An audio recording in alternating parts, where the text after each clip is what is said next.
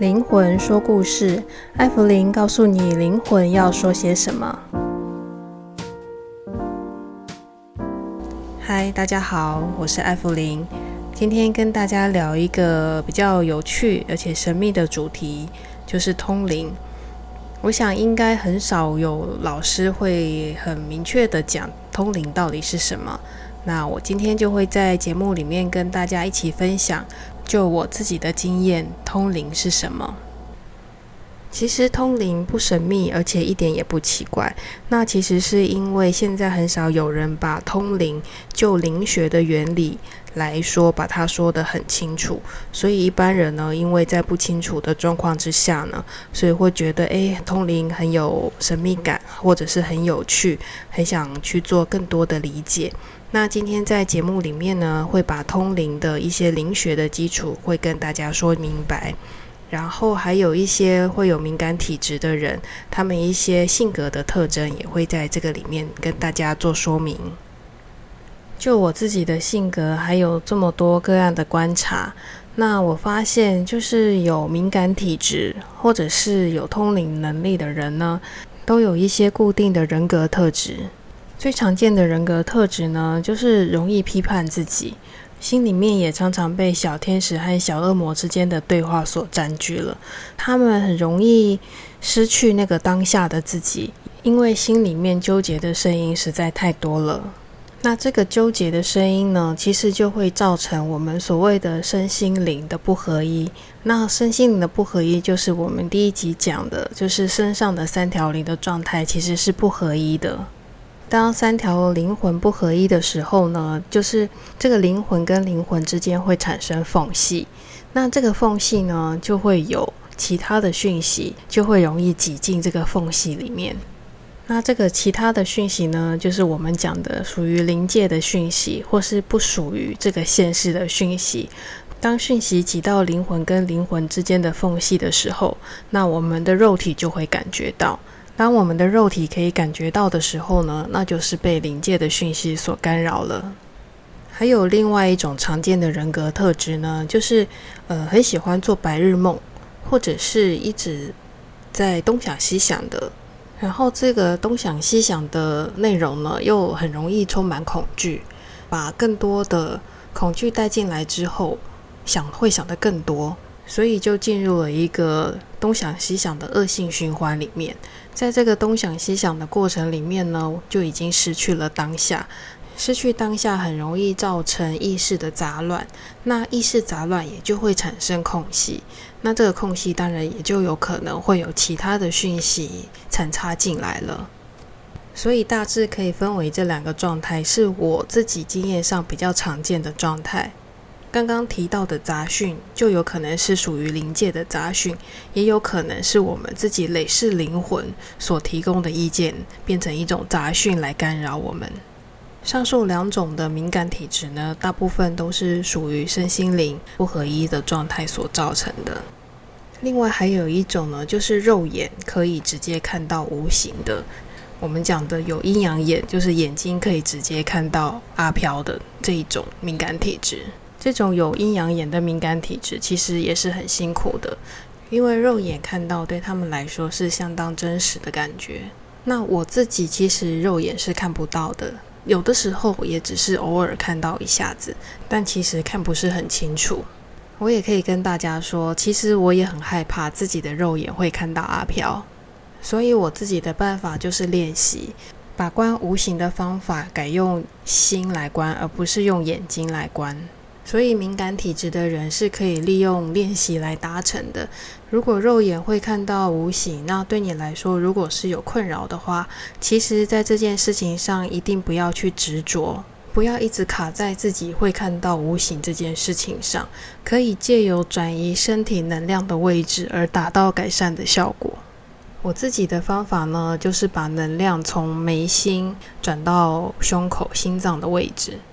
把能量位置降低的方法呢，就是第一个把自己回到当下，然后把自己的心平静下来，注意力把它放在胸口。我觉得这样子的效果蛮不错的，如果有兴趣的朋友可以试试看。那我们现在再来继续谈谈通灵。那通灵到底是什么？其实就我的认知，通灵呢就是通自己的灵。那什么叫做通自己的灵呢？我在第一集的节目里面有聊过，就是我们身上有三条灵。那我的通灵呢，其实就是靠我身上的三条灵魂去帮我捞取灵界的讯息，然后告知我的肉体，所以我才能够知道灵界的讯息是什么。因为我的灵魂才是属于灵界的一部分，所以要靠我的灵魂才能够跟灵界沟通。然后我的灵魂呢，其实也就是我的潜意识的一部分，只是说我经过了一些训练，对于自己的潜意识的翻译，或者是我对我自己直觉的掌握度是比较明确的，所以就可以作为一个通灵的工具。所以通灵就是通自己的灵，那就要靠我们自己灵魂的品质来决定今天讯息的好坏。那灵魂的好坏，就是靠我们平常的学习跟修持来控制了。所以整个通灵的概念是这样子的，这个是来自于我自己个人的经验，那就跟大家做一个分享。另外呢，我想很多人应该呃觉得通灵很好玩，或者是希望自己也可以通灵，因为大部分的人都觉得可以跟神对话是一个很好的经验。我不否认跟神对话是一个很好的经验，但是可以看到神，就一定可以看到鬼。其实神跟鬼是一样的东西，只是层次上可能会有一点不同。而且我也不觉得鬼会没有智慧，有的时候跟其他无形学习的东西比跟神学到的还要多。就我自己来说好了，我比较不会去欲求高龄说一些什么，我反而会比较先去了解，就是这个灵界里面所谓比较低层次的灵，他们所要需求的东西是什么？因为我觉得跟高龄对话的感觉当然是很好，然后那个感觉就很像谈恋爱一样，会觉得。得到很多的安慰，或者是很多的关心，或者是很多的支持。那当然，这个对我们来说当然是很重要的。但是这个感觉其实是会有蜜月期的，就是蜜月期过了之后，你会发现，诶，这些东西好像有一点不食人间烟火的感觉。有的时候太执着高龄在说些什么，就像我们天天去吃米其林的三星的餐厅一样。吃的时候灯光美，气氛佳，然后服务又很贴心，食物吃起来又很美味，很舒心。但是呢，它很有可能让你吃不饱。所以高龄所传达给我的讯息，我会把它当成一个呃终极的目标，我必须要去完成的一个项目。但是我并不会去实时的追寻高龄的讯息，或者是把这个讯息当成一种生活或者是灵性上的依赖。所以收到高龄的讯息，其实并不等于就是跨越了课题，就是我们必须要先看到我们自己，呃，最基本的需求，就是我们必须先照顾我们自己，我们曾经受过伤的，然后最需要疗愈的部分，就是疗愈必须要回到一个人性上的诉求，才能够达到真正疗愈的效果。当然，寻求高龄会给我们很好的建议跟方向，有的时候是安慰，但是安慰之后，我们还是得回去看我们的伤口，而不是因为被高龄安慰之后，这个伤口就已经穿越或者是已经跨过去了。其实那个伤口还是停留在原地，所以我觉得疗愈的部分呢，还是要我们一步一脚印的慢慢走过去。才不会遇到同样的课题，又会摔回原来的那个洞里面去了。能够通灵的人呢，或者是有敏感体质的人，其实就是身心的不合一，才会造成这样子的体质。所以，敏感体质的朋友要停止心里面恶魔与天使之间的斗争，整合心里的声音，然后可以心口以及行动都能够合一。那这样子敏感的体质就会好很多了。当然，这不只是对敏感体质的人而言，对一般人来说，能够心口还有行动都能够合一，那其实也就是可以身心灵合一。当我们身心灵合一的时候，就能够得到自在跟舒适的内心感受了。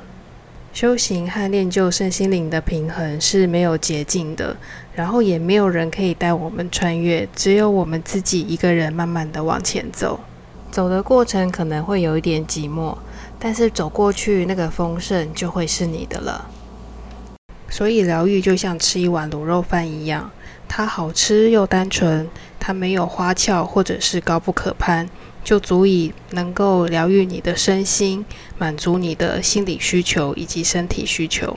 甚至提供更多更优质的能量，帮助你面对未来可能需要面对的生活中的考验。所以整个整理起来来说呢，呃，在于疗愈上面，我会把高龄告诉我的当成一个指引。那再来回头看我自己，问问我自己，我哪里最不快乐？那那个不快乐从哪里来？以及我的恐惧从哪里来？那我的情绪在哪里？先把这几个问题找出来之后呢，再照顾自己的情绪，然后再从生活中找出适合的方法，解决这些生活上会遇到的困境，或者是改善它。当然，要突然改变生活是不容易的。但是最少我们可以先从心态做调整。当你心态做调整之后，我们的行为自然而然就会做改变。那相对的也会影响了别人。那那个别人呢，就有可能是我们讲的是我们的累世恩怨。那累世恩怨的好处，就是因为彼此之间的关系很紧密，所以一个转变就会影响其他的东西，会一起跟着转变。先不说这个转变会变好，或者是会变坏，但是最少我们给了自己一个转变的机会。转变的机会就有可能是一个疗愈的开始，不管是疗愈我们自己，或者是别人。所以，我们对于未来一定要有一个正面的想法，或者是一个正面影像的投射。我想，它一定可以帮助我们达到我们想要完成的自己，以及一个理想的未来。那我们关于通灵以及疗愈的灵魂故事就聊到这里喽，谢谢你们的聆听，我们下次见，拜拜。